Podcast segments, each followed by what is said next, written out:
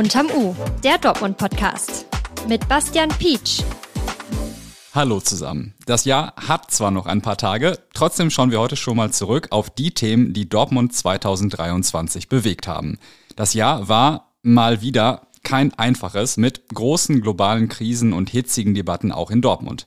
Auch wenn uns das nicht immer leicht gefallen ist, haben wir hier im Podcast aber zumindest versucht, immer eine positive, konstruktive Perspektive auf die Dinge zu gewinnen. Auf einige der wichtigsten Themen des Jahres gehen wir heute nochmal mit etwas Abstand ein. Bei mir zu Gast ist dafür der Leiter der Dortmunder Stadtredaktion Christian Gerstenberger. Hallo Christian. Ja, hallo. Was war denn für dich so das Thema des Jahres? Also, wenn du mich so fragst, fällt mir da ganz spontan die sogenannte Crack-Krise ein. Also, Crack-Krise haben wir das in gewisser Weise als Lokaljournalisten auch getauft. Aber die Diskussion um Cracksüchtige in der Innenstadt, die hat doch die zweite Jahreshälfte relativ stark geprägt. Ja, das würde ich auch sagen. Einmal in Kurzfassung. In diesem Jahr ist der Konsum der Droge Crack in Dortmund deutlich angestiegen weil die besonders stark abhängig macht und zu Verwahrlosung führt, hat sich das auch im öffentlichen Raum bemerkbar gemacht. Insbesondere im Umfeld des Drogenkonsumraums in der City, der ist hinter der Tiergalerie. Der Oberbürgermeister hat das so auf den Punkt gebracht. Crack verändert alles? Ja, Crack verändert alles und die Frage, wie man damit umgehen soll, ist eigentlich bis heute nicht so richtig beantwortet. Worüber streitet man sich denn?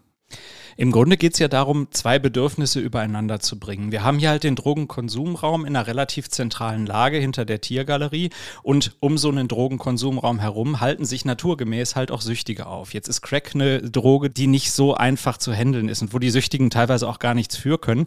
Und diese Leute mit einer gewissen Grundaggressivität, die auf der Suche sind nach dem, äh, nach dem nächsten Kick, ähm, die befinden sich halt hier am oberen Westen Hellwig insbesondere im Umfeld des Drogenkonsumraumes.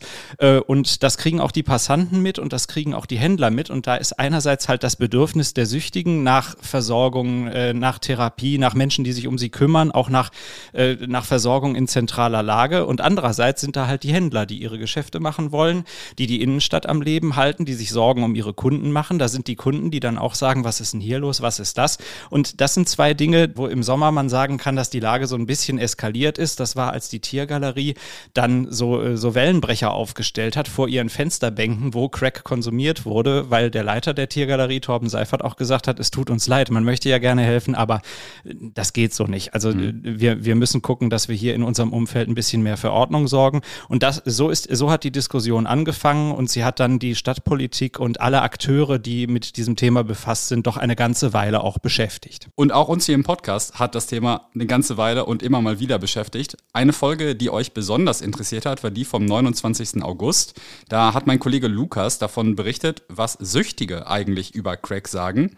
Hören wir da auch mal kurz rein. Sie sagten, ja, das hat mich persönlich auch erschreckt. Äh, Heroin war für mich immer so die Droge, über die nichts drüber geht, das quasi das krasseste ist. Und sie sagten, ja, aber Crack, da lassen wir lieber die Finger von, das ist die Hölle.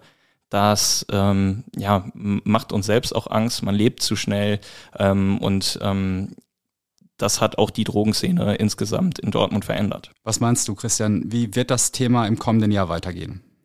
Ich hatte ja eben schon gesagt, die Diskussion hat schon begonnen und es ist seitdem auch einiges passiert. Also die, äh, die Stadt hat den Kontrolldruck insgesamt erhöht und gleichzeitig auch das Angebot äh, zur Versorgung ausgeweitet. Also der Drogenkonsumraum hat seine Öffnungszeiten auf 72 Stunden pro Woche erweitert, was wesentlich mehr ist als vorher. Das heißt, es wird jetzt auch mehr im Drogenkonsumraum wirklich konsumiert und es findet weniger Konsum auf der Straße statt. Also die Drogenszene ist weniger offen, sondern sie ist kontrollierter und ähm, man merkt das auch. Ich gehe hier äh, täglich zur Arbeit Arbeit und es gab teilweise wirklich auch Situationen, wo ich auf dem kurzen Weg von der U-Bahn-Station Kampfstraße bis hier zu uns in die Redaktion vier bis sechs Mal angebettelt worden bin, mehr oder minder aggressiv und das morgens um halb neun.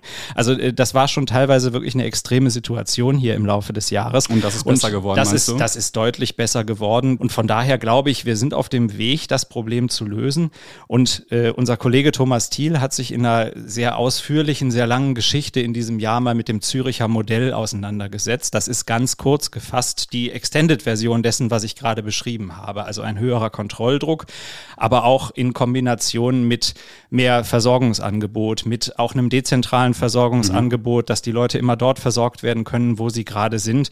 Und er hat sich damals die Frage gestellt in dieser Geschichte, ist das eigentlich ein Modell, das auf Dortmund irgendwie übertragbar wäre? Und ähm, ist es das? Kurze Antwort wäre, ja, ist es. Es wird aber teuer.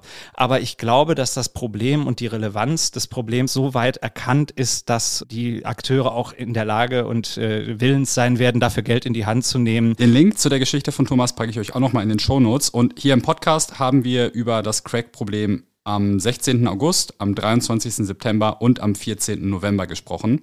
Da könnt ihr auch gerne nochmal reinhören.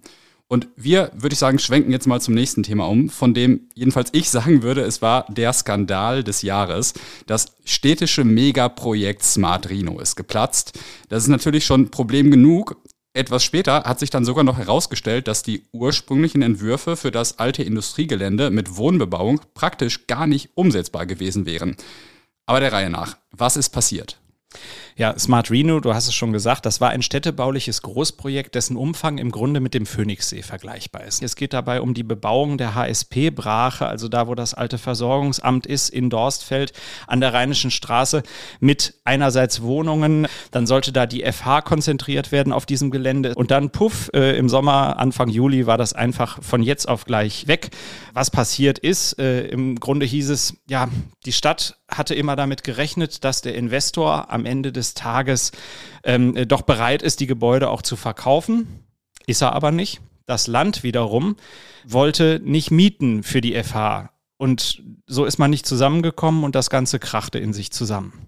Die FH hat sich dann ja relativ zügig einen neuen Wunschstandort ausgesucht, nämlich am Hafen.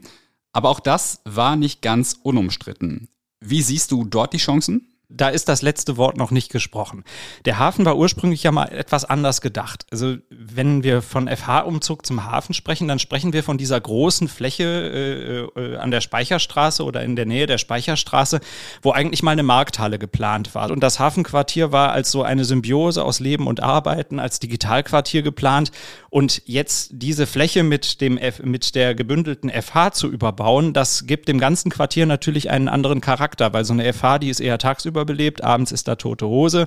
Ähm, die Entwicklung der Speicherstraße zu so einer Art Ausgehquartier wäre damit auch in gewissem Maße wieder fraglich. Und das äh, sehe jetzt nicht nur ich so, also das ist nicht nur meine Meinung, sondern äh, da gab es auch äh, durchaus politischen Streit drüber. Also ich glaube, da ist das letzte Wort noch nicht drüber gesprochen und, und vielleicht reden wir ja im nächsten Jahr um diese Zeit von einem ganz anderen Standort, über den dann diskutiert wird oder der dann vielleicht sogar schon entschieden ist. Später im Jahr kam dann quasi nochmal der zweite Hammer zu Smart Reno an die Öffentlichkeit. Du hast es schon gesagt, da sollten ganz viele Wohnungen stehen, ein bisschen wie beim Phoenixsee. Aber das ist gar nicht möglich. Man hat also irgendwie darauf gehofft, dass der Plan aufgehen würde, ohne sich wirklich sicher zu sein. Mein Kollege Gregor Beushausen, der das rausgefunden hat, war dazu auch hier im Podcast zu Gast. Hören wir da auch mal rein. Es war ein, ein, ein Austausch hinter nicht öffentlichen Türen des Planungsausschusses.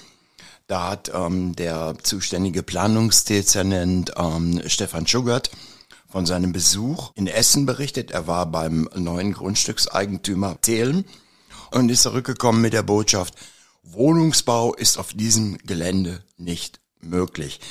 Ähm, das hat natürlich auch in dieser Absolutheit der Aussage einige Politiker relativ umgehauen, weil die meisten diesen Fakt so noch nicht kannten. Es ist kurz vor Scheitern des Projektes und teilweise auch kurz nach Scheitern des Projektes so ein bisschen an einzelne führende Politiker durchgesickert. Ja, da gibt's auch Probleme mit dem Wohnungsbau. Aber die Details, sagen alle, waren uns so nicht bekannt. Wie denkst du darüber? Ja, man dachte ja, da kommt jetzt nichts mehr und dann das. Also ähm, ich würde mal sagen, das Prinzip Hoffnung ist ein wackeliger Berater, sagen wir mal, was Stadtentwicklung angeht. Zum Ende des Jahres gab es in Dortmund dann nochmal ein echtes Großereignis. Der Prozess im Fall Mohamed Dramé ist eröffnet worden. Fünf Polizisten und Polizistinnen müssen sich wegen des Einsatzes vom August 2022, bei dem Mohamed Dramé erschossen worden war, vor dem Landgericht verantworten. Der Schütze sogar wegen Totschlags. Für den ersten Verhandlungstermin waren etwa 50 Journalisten und Journalistinnen akkreditiert. Die Anklage hat die Staatsanwaltschaft ja bereits Anfang des Jahres erhoben. Christian, hast du damit gerechnet, dass so ein schwerwiegender Vorwurf erhoben werden würde? Im Laufe des Jahres äh, ist für mich schon klar geworden, dass da einiges aufzuarbeiten ist und am Ende hat es mich nicht besonders überrascht, dass der Vorwurf auch so schwerwiegend war. Wir haben ja selber sehr intensiv an dem Thema recherchiert. Ähm, es gab dann diese Aufzeichnung, wo dann auch immer fraglicher wurde, also ob es wirklich eine Bedrohungslage gegeben hat, sodass die Polizisten in Notwehr gehandelt haben könnten. Du meinst die Tonaufzeichnung ähm, ja, von dem Einsatz, ne? Genau, die Tonaufzeichnung von dem Einsatz meine ich. Und also äh, es wurde schon immer klarer, je weiter das äh, fortschritt, dass es da diverse Ungereimtheiten gab in diesem Fall. Wobei man auch dazu sagen muss, ein Vorwurf ist ja erstmal noch kein Schuldspruch, sondern der Vorwurf steht im Raum und da wird jetzt im Moment halt sehr intensiv vor Gericht auch äh, drum verhandelt und das wird sehr intensiv aufgearbeitet. Aber an sich hat mich die Schwere des Vorwurfs nicht überrascht. Die Familie von Mohamed Rameh tritt als Nebenklägerin in dem Prozess auf. Vertreten wird sie von der Dortmunder Anwältin Lisa Grüter. Wie sie die Ereignisse von August 2022 einschätzt, hat sie am ersten Verhandlungstag gesagt. Von Anfang an ein völlig verfehlter Einsatz. Ein, in einer statischen Lage gegen einen Menschen, der sich völlig passiv verhält, ähm, Pfefferspray einzusetzen ohne Androhung. Das war von Anfang an rechtswidrig und verfehlt. Die Verteidiger der fünf Polizisten sehen das selbstverständlich anders, nämlich insbesondere kein strafbares Verhalten. Der Anwalt des Schützen hat sich außerdem auch nochmal zu dem Vorwurf geäußert, dass die Herkunft von Mohamed Rameh für die Reaktion der Polizei damals eine Rolle gespielt habe. Auch da hören wir nochmal rein. Die Ermittlungen haben ergeben, dass auf Mohamed Drameh daraufhin ohne Absprache und nahezu zeitgleich geschossen wurde. Und zwar zuletzt sowohl aus einem Dike als auch aus der Maschinenpistole meines Mandanten. In dieser Situation kam es meinem Mandanten auf die Hautfarbe von Mohamed überhaupt nicht an. Der ganze Fall bewegt Dortmund ja schon eine Weile, eigentlich seit diesem Einsatz im August 2022 und insbesondere auch die Nordstadt. Christian, was denkst du, wie hat sich dort das Verhältnis von Polizei und Anwohnern zuletzt verändert? Also dazu würde ich sagen, da möchte ich mir kein finales Urteil zu anmaßen, weil ich äh, bin kein Nordstadt-Anwohner und äh, kann das Ganze nur aus der äh, Perspektive des Beobachters und äh, äh, des Journalisten sehen. Aber ich habe schon das Gefühl, dass sich da etwas tut. Also dass da Vertrauen zerstört worden ist, das ist klar. Und das ist auch relativ schnell klar geworden, als wir mit unseren Reportern in der Nordstadt unterwegs waren, nachdem dieser Vorfall passiert war.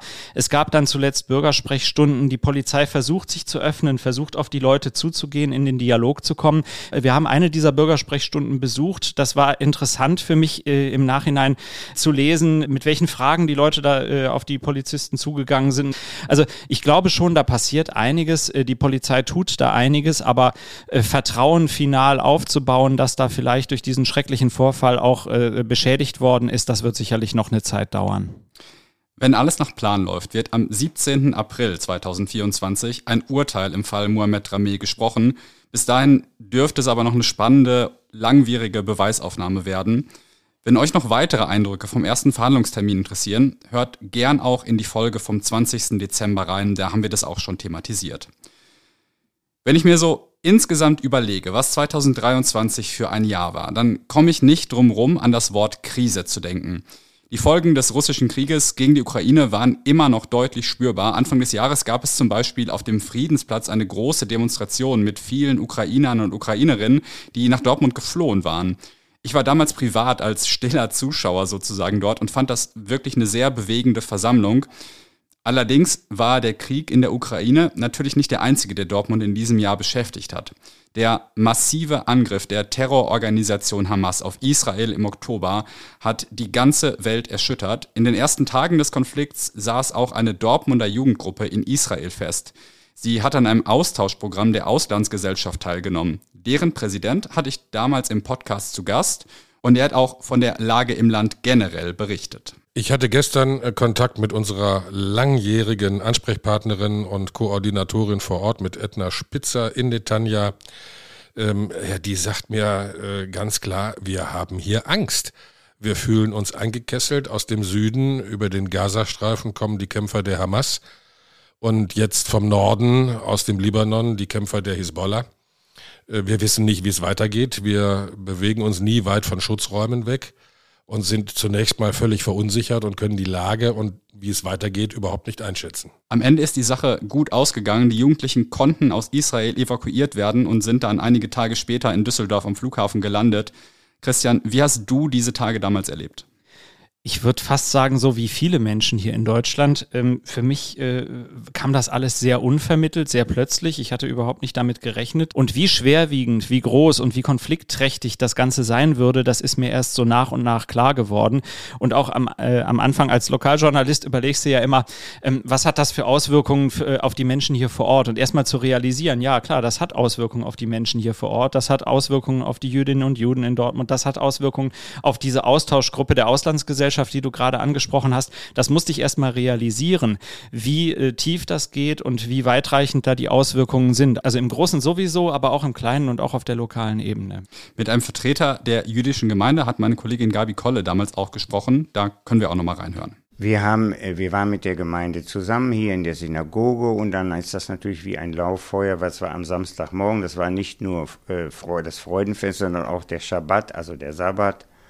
Und wir waren in der Gemeinde und ja, wir haben unseren Gottesdienst durchgeführt. Wir haben, wie es äh, verlangt wird, auch sozusagen mit der Tora getanzt. Aber allen war vorher klar und der Rabbiner hat darüber gesprochen und ich auch, dass dieses sozusagen ein Fest ist, das uns schwerfällt, äh, mit Freude zu begehen angesichts der schrecklichen Bilder aus Israel und der Sorge von vielen um ihre eigenen Angehörigen, denn viele haben Verwandte in Israel. Bei all dem, schaffst du es eigentlich noch, trotz dieser diversen Krisen und der vielen schlimmen Nachrichten, irgendwie einen positiven Blick zu behalten? Ähm, Im Ruhrgebiet sagt man, muss ja. Ne? Also äh, es bringt ja auch überhaupt nichts, jetzt depressiv zu werden. Ähm, am Ende des Tages müssen wir uns, glaube ich, im Moment in dieser multiplen Krisenlage so ein bisschen die kleinen Fortschritte angucken, die es gibt, die kleinen Dinge auch, die funktionieren. Ich glaube, es ist auch grundsätzlich nicht die Aufgabe von Journalisten, depressiv zu werden und zu verzweifeln, sondern am Ende des Tages für die kleinen Fortschritte sind wir auch mitverantwortlich, indem wir unseren Job machen, indem wir halt informieren, indem wir einordnen, äh, indem wir Orientierung geben in gewissem Maße auch. Und äh, von daher, ja, klar, natürlich muss ja, also ich muss ja den, äh, den positiven Blick behalten, aber es gelingt mir, glaube ich, auch ganz gut. Dann lass uns zum Schluss vielleicht nicht uneingeschränkt auf eine gute Nachricht, aber zumindest auf eine etwas positivere Note enden, nämlich auf der, finde ich, kuriosesten Debatte des Jahres. Es geht um die Kugel oben auf dem Dortmunder Weihnachtsbaum. Daran haben sich im November die Gemüter ganz schön erhitzt. Christian, was war passiert? Dieser wunderbare Engel auf dem fabelhaften Dortmunder Weihnachtsbaum hier mitten in unserer Weihnachtsstadt. Es gibt da einen Termin im Jahr, für den haben wir intern in der Redaktion die Bezeichnung, das ist die Weihnachtsbaumverengelung. Also sprich, der äh, Engel wird auf den Baum gesetzt. Dieses Jahr, Kollege geht zum Termin, Videokamera bereit, alles wunderbar. Und dann großes Entsetzen, große Fassungslosigkeit. Da wird nicht der Engel ausgepackt, sondern so eine fette goldene Kugel, die oben auf den Tannenbaum gesetzt wird. Drumherum allen, alle Teilen Fassungslosigkeit, ein bisschen äh, hämisches, äh, schelmisches Schmunzeln und danach ging die Diskussion los. Und die Schausteller und Schaustellerinnen haben sich diese Kritik dann durchaus zu Herzen genommen und kurz vor der offiziellen Erleuchtung des Weihnachtsbaumes die Kugel gegen den altbekannten Engel ausgetauscht.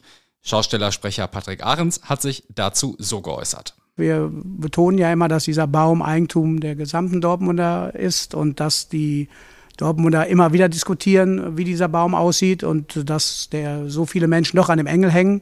Das hat uns überrascht, aber hat für uns auch die richtigen Lehren gebracht, dass wir den Tausch noch kurzfristig vornehmen. Ich finde es ehrlich gesagt irgendwie auch schön, dass die Dortmunder und Dortmunderinnen bei all den ernsten Themen noch eine Leidenschaft für sowas entwickeln können, oder? Also mich hat das auch sehr gefreut, dass wir bei all dem äh, Schweren, was wir dieses Jahr berichten und verarbeiten mussten, auch äh, mal eine solche etwas leichtere Diskussion in der Stadt hatten. Das hat uns, glaube ich, auch mal ganz gut getan. Und für die Kugel gab es dann auch noch ein Happy End. Die steht als Teil der Lichtinstallation der Weihnachtsstadt an der Kleppingstraße und ist ein beliebter Selfie-Spot geworden. Wir sind auch am Ende dieser etwas besonderen Folge von Unterm U angekommen. Christian, die letzte Frage an dich. Kannst du eine Sache sagen, die 2024 auf jeden Fall besser wird? Äh, also brauche ich gar nicht lange überlegen. 2024 findet die EM statt. Es finden diverse Spiele in Dortmund statt. Und das bedeutet wiederum, hier wird ordentlich was los sein, hier wird ordentlich Programm sein in der Stadt. Sowas mag ich, darauf freue ich mich. Und das wird ein schöner Sommer. Vielen Dank, Christian, und vielen Dank euch, dass ihr uns in diesem Jahr so treu geblieben seid und uns durch bisher fast 100 Folgen unterm U begleitet habt. Einige, die wir besonders gelungen finden und die ihr besonders gern gehört habt, habe ich euch nochmal in den Shownotes zusammengestellt. Falls ihr zu den wichtigsten Themen des Jahres nochmal tiefer ins Detail gehen wollt, findet ihr auf rn.de in den kommenden Tagen eine Menge Texte, in denen meine Kollegen und Kolleginnen auf das Jahr zurückblicken. Die nächste Folge von Unterm U erscheint am 28. Dezember, also noch in diesem Jahr. Falls bis dahin noch wichtige Dinge passieren, bringt euch Felix dann wieder auf den aktuellen Stand. Für mich war es das allerdings für dieses Jahr. Ich wünsche euch allen ganz wunderbare Feiertage. Lasst euch reich beschenken und beschenkt noch reicher. Seid lieb zueinander und vor allem bleibt gesund. Bis nächstes Jahr. Wir hören uns.